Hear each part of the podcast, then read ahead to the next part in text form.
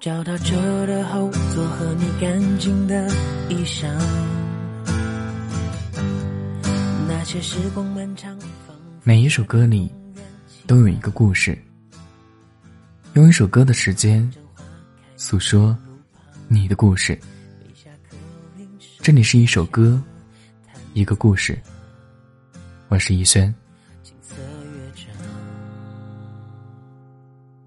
你总爱把书包丢过爬满藤蔓的墙，一起谈天说地，直到把路灯全部点亮。那么今天来到节目当中点歌的这位听众叫做会是你吗？他说想点一首汪苏泷的《那个男孩》，送给我的男闺蜜，并且留言对他们说。感谢你们这三年的陪伴和支持。我以前是一个不爱笑的女生，但自从遇见了你们，我每天都把笑容挂在了脸上。因为你们很有趣，我生气的时候会逗我开心，我开心的时候会和我打闹。我们虽然每天吵吵闹闹，但我们谁也不会离开谁。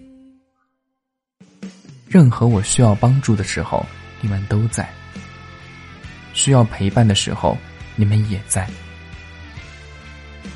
和你们一起走过的这些年，是我生命里最珍贵的时光。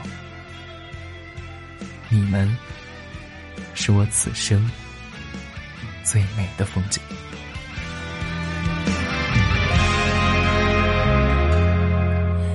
总爱把书包丢过爬满藤蔓的墙，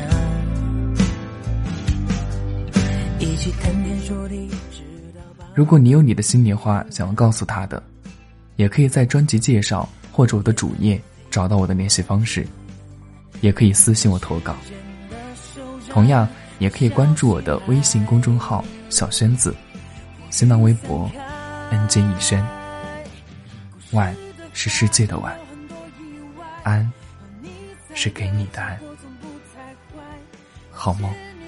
教会我关于爱，远去人海。积极的少年幻想着未来，一尘不染纯白色的年代。那个陪伴我成长的男孩，还好有你在。故事的发展有很多意外。有你在的结果从不太坏。那些女孩教会我关于爱，远去人海。稚气的少年幻想着未来，一尘不染纯白色的年代。那个陪伴我成长的男孩，还好有你在。脚踏车的后座和你干净的衣裳。那些时光漫长，仿佛夏天永远晴。